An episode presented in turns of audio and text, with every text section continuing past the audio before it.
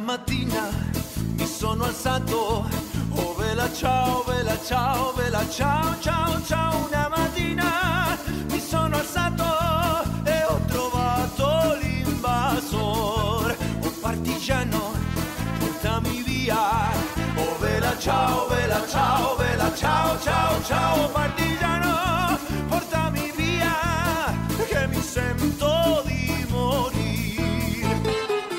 Hola, benvinguts a tots. Reprenim en este segon capítol del podcast sobre memòria històrica del mur, un tema que recentment ha tornat a l'actualitat gràcies a que per fi, molts anys després d'aprovar-se la llei de memòria històrica, les restes de Franco ja no descansen al mausoleu del monestir del Valle de los Caídos. Estan ara en una tomba privada, familiar, al xicotet cementeri de Mingo Rubio, El Pardo tot i que es pensava que ara este nou lloc podria convertir-se en espai de peregrinació per als fascistes, els admiradors incondicionals que encara li queden al dictador, el ben cert és que el 44 aniversari de la seva mort, el 20N, va passar desapercebut per a la gran majoria d'espanyols, sense pena ni glòria. Franco, el personatge i la màquina de repressió que va muntar en Espanya durant 40 anys, què queda d'ells, els franquistes, el seu ressorgiment, el fenomen global de la revitalització de l'extrema dreta, de tot això i moltes més coses, parlarem en este capítol 2 del Mur, que du per títol Franco i la seva herència. Això és El Mur, un serial radiofònic multimèdia sobre memòria dirigit i presentat per Carlos López Olano per a Plaza Ràdio. En la edició i realització, Miguel Coll. Fem ràdio, però som també multimèdia perquè complementem l'àudio amb diversos recursos als que pots accedir si encens via web o xarxes. En este capítol ha col·laborat el periodista Eduardo Torres. El programa compta amb el recolzament de l'Associació Ciutadania i Comunicació, així com... Capítol 2. Franco i la seva herència.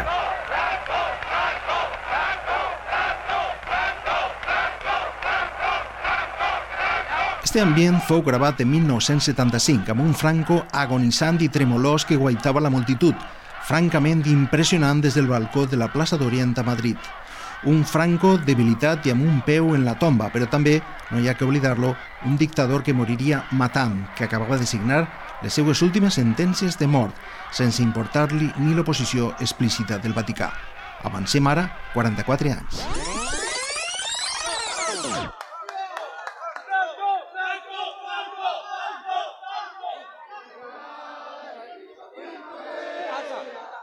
¿Por qué me patea la cámara? Ahora mismo está viniendo Franco, por favor, no líes pollo. ¿Por qué me patea la cámara? Sense dubte, les coses han canviat i tant. Este últim ambient i les imatges que acompanyen el nostre podcast el gravarem l'equip del programa durant l'exhumació del dictador i el seu trasllat amb helicòpter al cementeri de Mingo Rubio en el Pardo durant la tardor de 2019. Tant en este cementeri com a la porta del Valle de los Caídos es concentraren un grup d'incondicionals per a retre homenatge al generalíssimo i caudillo d'Espanya. volverán banderas victoriosas al paso alegre de la paz y caerán prendidas cinco rosas las flechas de Hoy contrario a la sumación totalmente, por eso estoy aquí, pero yo no pertenezco a ningún lado, he venido con unos amigos. Porque me parece que en este momento, aparte de que me parece que Franco no es tan malo como lo están poniendo ahora, la jodida memoria histórica de Zapatero, que es el que la cagó, independientemente me parece que no hizo tan mal por España, me parece que hay que dejar a los muertos tranquilos y me parece que Pedrito va a por los votos. Pues porque no tienen por qué sacar a un muerto de su tumba que nadie se lo ha pedido. Nadie. O sea, lo han pedido ellos mismos. ¿Cómo qué? ¿Como propaganda electoral porque ven que están perdiendo escaños? No sé.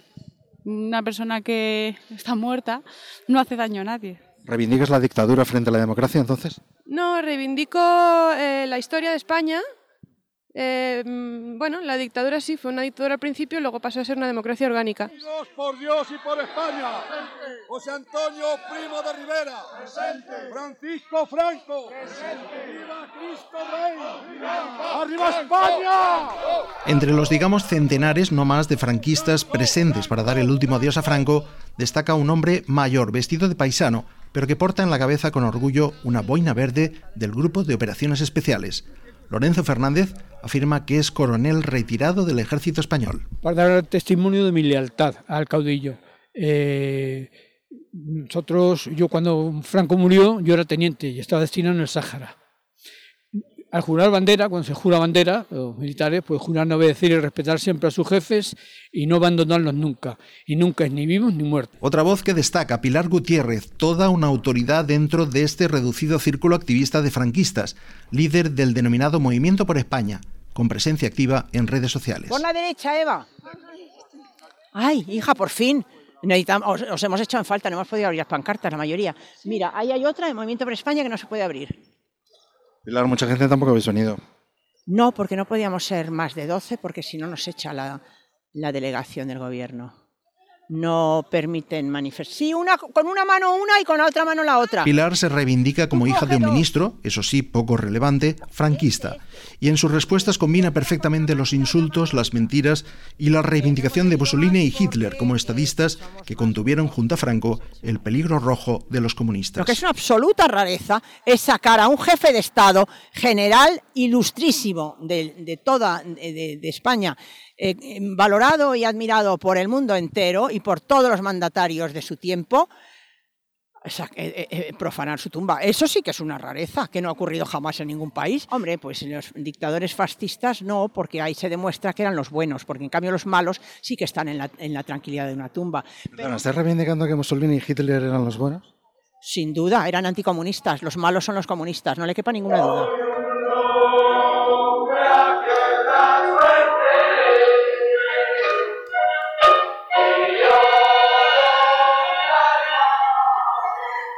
Nada más que añadir, la repercusión de esta largamente esperada exhumación, producida poco antes de las elecciones generales, fue muy destacable y las reacciones políticas se sucedieron. Hablan Sánchez, Iglesias, Arrimadas y Álvarez de Toledo. Que todos ellos sientan como propia esta victoria, porque esta victoria es una victoria de la dignidad, de la justicia, de la reparación y de la memoria. Es decir, es una victoria de la democracia española. ¿Cómo que sacar al exdictador a hombros? ¿Cómo que sacar al exdictador con una bandera con el escudo del ducado que le concedió Juan Carlos I? Eso es una vergüenza democrática. Es una vergüenza democrática tener que ver al golpista Tejero saltarse un cordón policial sin autorización. Es una vergüenza democrática ver a profesionales de las Fuerzas Armadas cuadrarse ante el féretro de un dictador asesino. Es una vergüenza democrática. Pero también está el Brexit, que no sabemos cómo va a afectar con el turismo. También están posibles aranceles a productos eh, españoles. Hay que poner soluciones. Yo quiero un gobierno que esté más pensando en cómo solucionamos estos problemas que los huesos de Franco, que vamos a estar toda la semana con los huesos de Franco.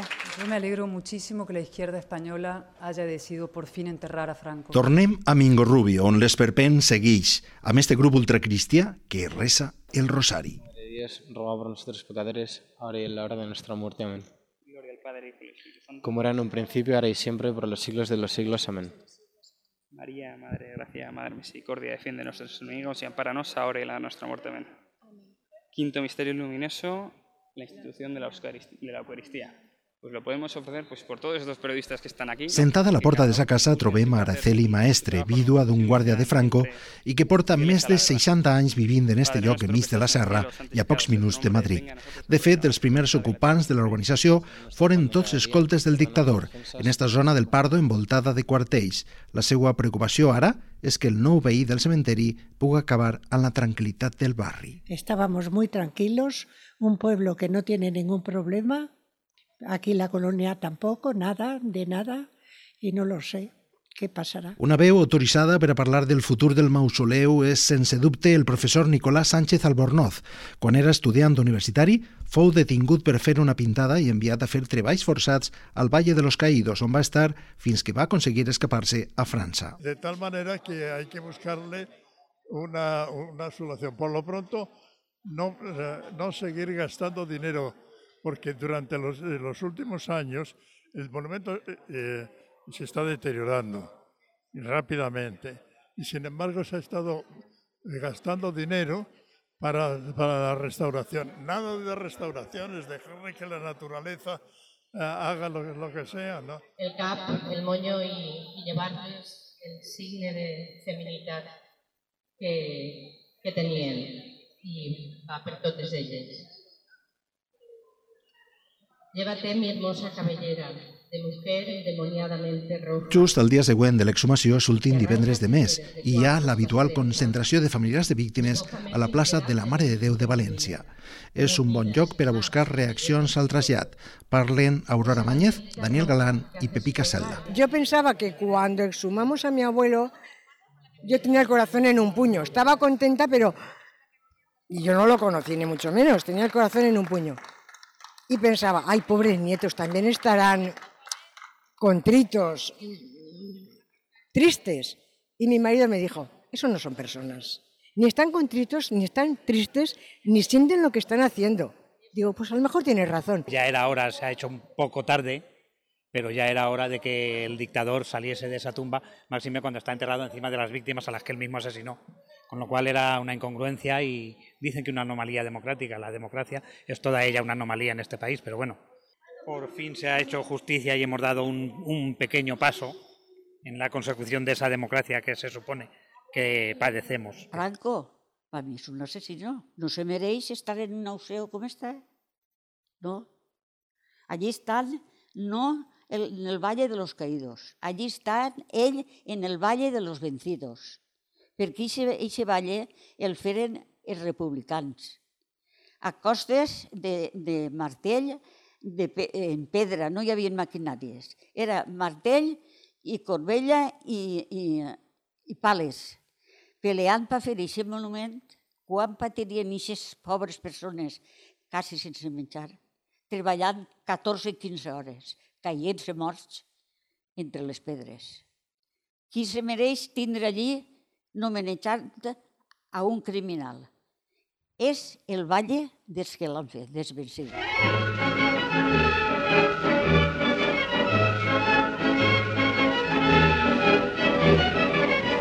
Parte oficial de guerra del cuartel general del generalísimo correspondiente al día de hoy, primero de abril de 1939, tercer año triunfal. En el día de hoy, cautivo y desarmado el ejército rojo, han alcanzado las tropas nacionales sus últimos objetivos militares. La guerra ha terminado. Así acababa la guerra, así comenzaba la represión de la paz. Era la primavera de 1939. Valencia, además, fue de las últimas plazas en caer en manos de los golpistas. Los últimos refugiados abandonaron la península por el puerto de Alicante, huyendo de la barbarie que se esperaba que aplicaran los vencedores. Oímos ahora un discurso radiofónico del general Queipo de Llano, responsable del fusilamiento en Sevilla de 50.000 personas durante el levantamiento fascista, cuyo cadáver, por cierto, aún reposa en la Basílica de la Macarena. Nuestros valientes legionarios irregulares han demostrado los rojos cobardes lo que significa ser hombres de verdad. Y de paso también a sus mujeres. Esto está totalmente justificado porque estas comunistas y anarquistas predican el amor libre. Ahora por lo menos sabrán lo que son hombres y no milicianos maricones. No se van a librar por mucho que berreen y pataleen. Los peores pronósticos no tardaron en verse superados por las actuaciones de los sublevados, que se autodenominaron nacionales. El paredón de Paterna empezó a funcionar inmediatamente, nos lo cuenta el activista por la memoria Matías Alonso. En Madrid, igual que en Valencia, que fueron ocupadas al mismo tiempo, la guerra acabó el 28 de marzo, ¿eh? pues en Madrid los fusilamientos empezaron el 15 de abril, fusilaron a dos personas. En Paterna no. En Paterna, el 3 de abril ya fusilaron a 21 personas. Es decir, que tenemos también el triste récord de ser el primer lugar donde fusilaron eh, masivamente, ¿eh? de forma organizada, luego hubo muchos en España. ¿vale? Entonces, eh, Paterna es un termómetro de la represión. Inmediatamente empezaron sin tregua, ¿eh? todos los días o prácticamente todos los días había una, dos, tres sacas. La vorágine fue el año 40, 41, 42, donde había sacas de hasta 60 personas, que en sí mismo eso es una tortura. El trabajo, estimado como el más ineludible de los deberes, será el único exponente de la voluntad popular.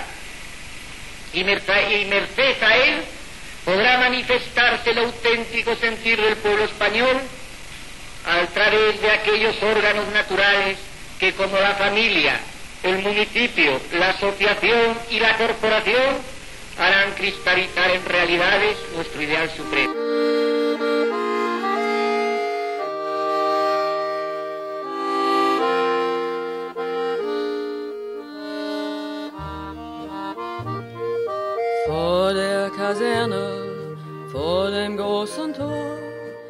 España estaba destrozada, convertida en un solar después de tres cruentos años de guerra, y Franco encabezó la victoria como uno más del trío de dictadores fascistas que imperaban en Europa. Habla Vicente Sánchez Ciosca, catedrático de comunicación en la Universidad de Valencia.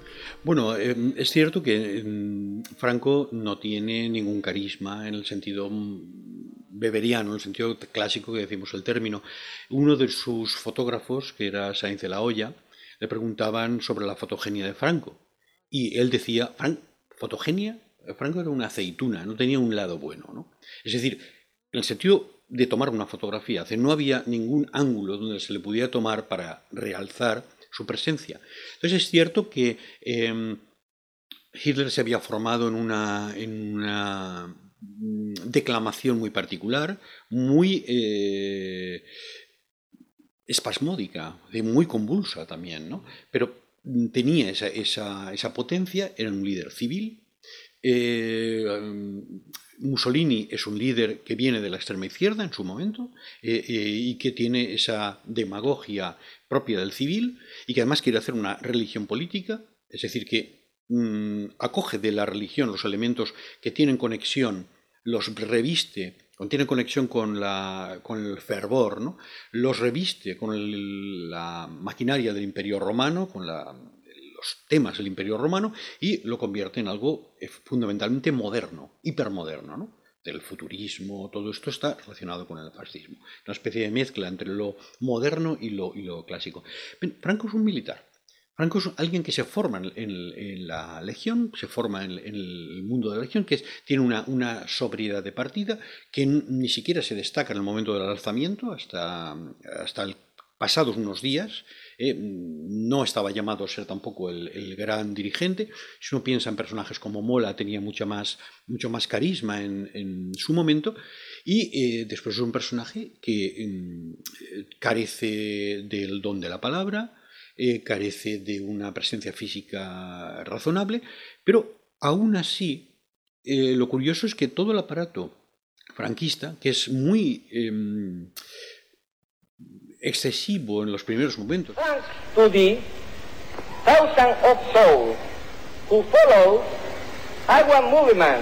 Sí, esto que oímos es a Franco intentando hablar inglés en una grabación para la BBC.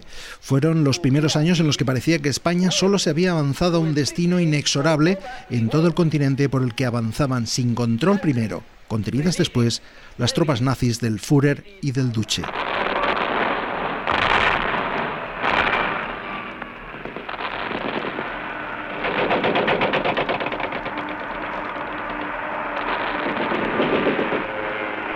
Los vaivenes de la política internacional en la convulsa Europa se hacían sentir en el ritmo de fusilamientos en el paraje del Terrer de Paterna. Pero claro, Franco no era tonto.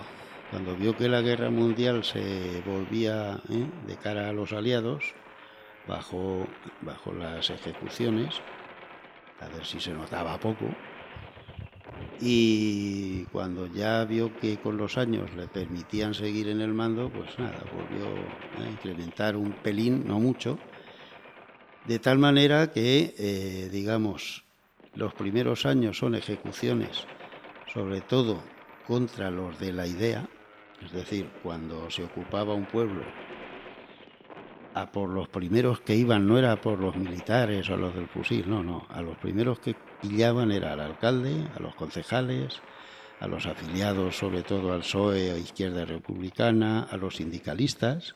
L'autarquia va deixar pas al desarrollisme i el règim va començar a reivindicar els 25 anys de pau. Era cert, Franco va instaurar la pau dels cementeris.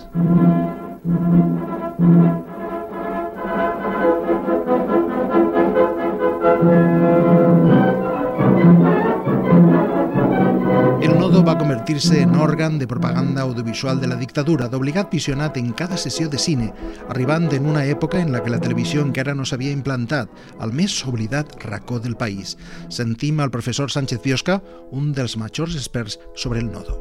Yo creo que el éxito de Franco consistió en, en hacer de la necesidad virtud y en, digamos, separarse progresivamente, tal como lo hizo en las cuestiones ideológicas más marcadas, ¿no? las más decorativas, de aquellos elementos que estaban en el origen de su formación y en sus modelos, e ir entrando progresivamente en un mundo mucho más etéreo, donde era menos directivo, menos eh, operativo, pero donde ejercía también un poder eh, mucho más de, entre comillas, de consenso. Yo cuando digo consenso no quiero decir que hubiera consenso, sino que esto que llamamos franquismo sociológico sí que impregnó una parte de la sociedad que no pensaba lo mismo que Franco, que no estaba a favor de Franco, pero que no le molestaba o que pensaba que Franco era algo inevitable.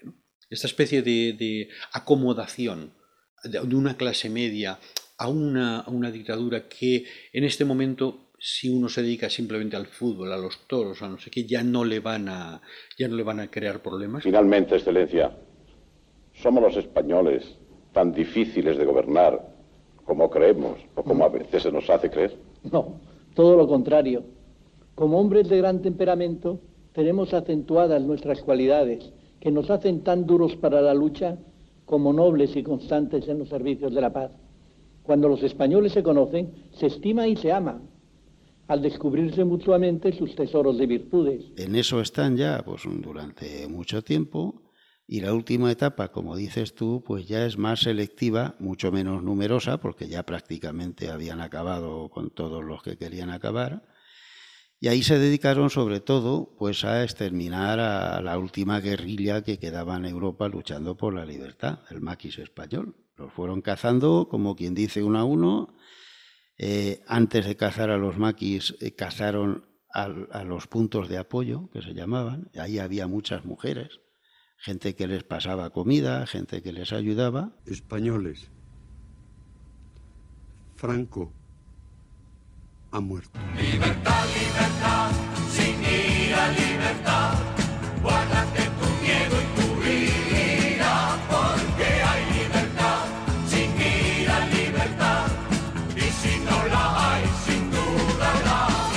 Franco va morir al seu llit. La democràcia va arribar, amb ella la llei d'amnistia de 1977 i la reivindicació dels caiguts es va quedar com una asignatura pendent al nostre país. Pues muy bien, Carlos, encantado de participar del proyecto del muro del muro de la memoria y también pues encantado de, de poder estar contigo hoy aquí. Juan Carlos Colomer és professor de didàctica de la història i membre de l'Aula de Memòria Democràtica de la Universitat de València.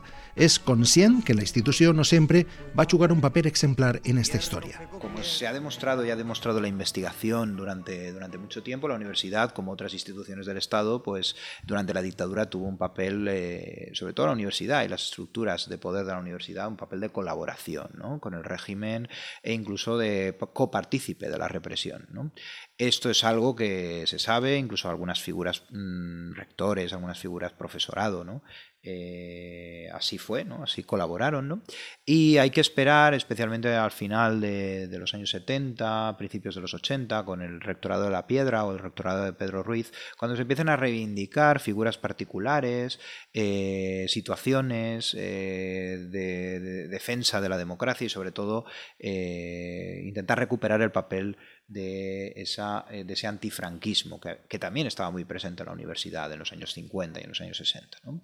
Y, por ejemplo, figuras como el rector Peset empiezan a tener cierto protagonismo, ¿no? la recuperación de la memoria de lo que había sido rector de la universidad eh, durante la Segunda República y que luego fue fusilado en el franquismo, y, otra serie de políticas de memoria que se empiezan a aplicar y que llevan prácticamente sin solución de continuidad la creación del aula de Historia y Memoria Democràtica eh, ja en, el, en torno a l'any 2016. Però més enllà del deure de fer justícia amb unes víctimes que ja estaven quasi oblidades, ara un nou factor entra en joc en el tauler de la memòria, la pujada dels nous partits populistes d'extrema dreta com Vox a Espanya.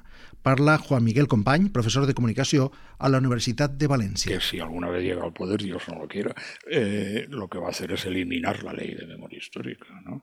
Eh, pero yo te diré quién es el arquetipo de votante de, de, que no sé si te lo llevo a comentar, es, es, es la peluquera de mi barrio, ¿no? La, la que me afeita de vez en cuando, ¿no? Y que yo tuve una pelea con ella y ella llevaba la navaja en la mano, o sea que, bueno, eh, que dijo, que yo, eh, me, me, dijo, bueno, ¿y Abascal? Y yo le dije, mira, Abascal es un fascista. Dijo, ¿y eso qué es? ¿Eh? Eso algunas veces se ha dicho, el fascismo se quita leyendo. No, es la gente ignorante.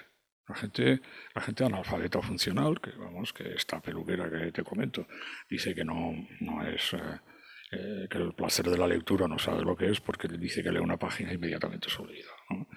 Entonces, claro, ahí hay algo que tiene que ver con una insatisfacción.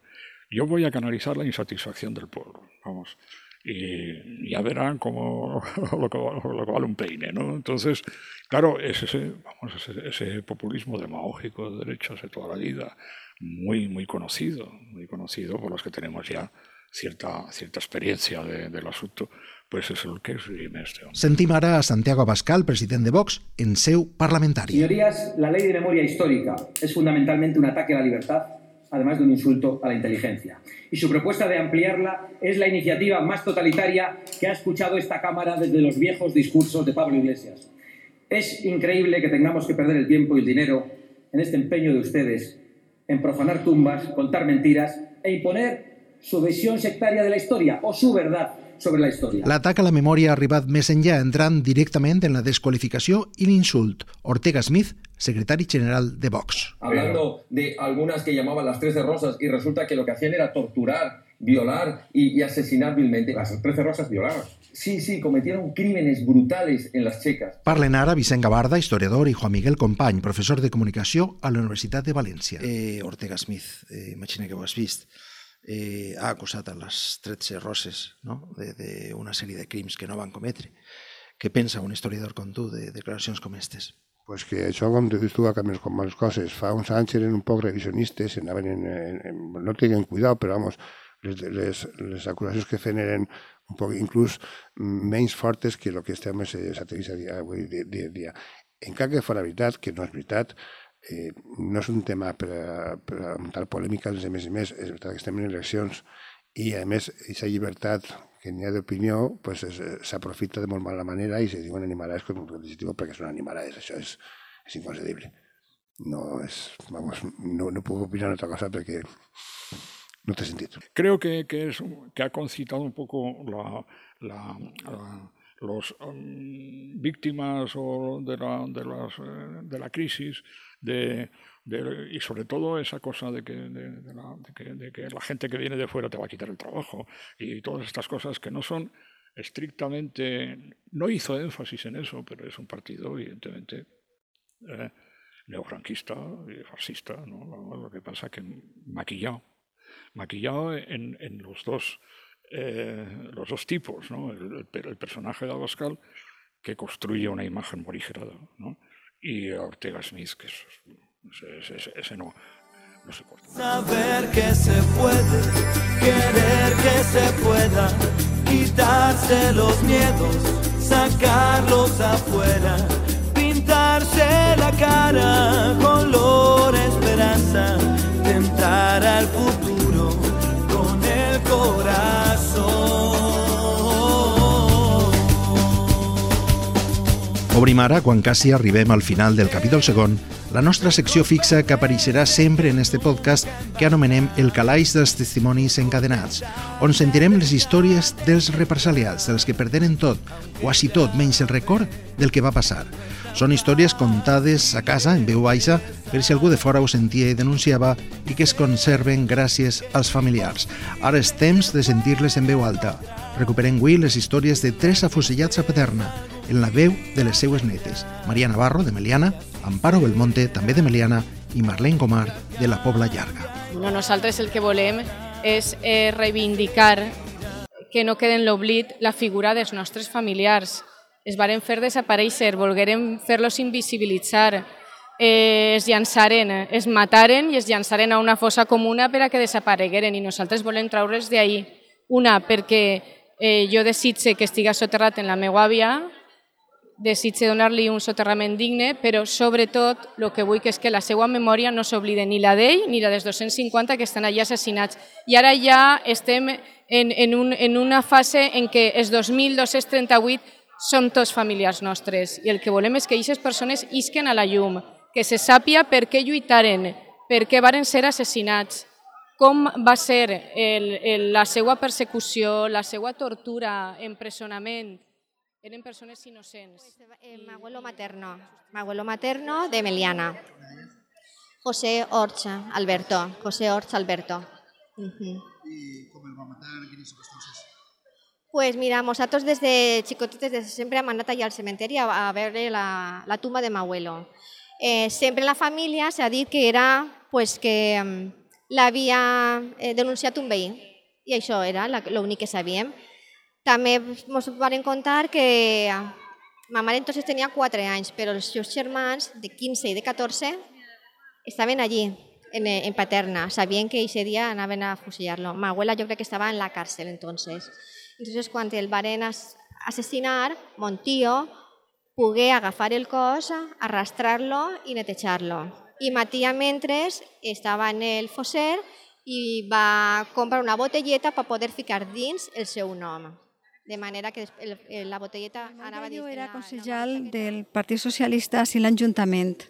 Y entonces, pues cuando es va acabar el, la contienda, pues enseguida el van detindre. El van detindre en l'estació, li van dir que fugira i va dir que no, perquè tenia responsabilitats familiars i no havia fet res, però directament de l'estació ja el van portar a l'Ajuntament, allí li van pegar una palissa i eh, després el van tancar en un almacén, l'almacén de Ballester que diuen, on allí el, va, el van torturar i li van pegar molt. D'ahir també el van portar a la càrcel d'Alberic, Després també va passar per la, el, un camp de concentració de Portaceli i d'ahir a la càrcel Modelo d'on va eixir perquè el fusilaren.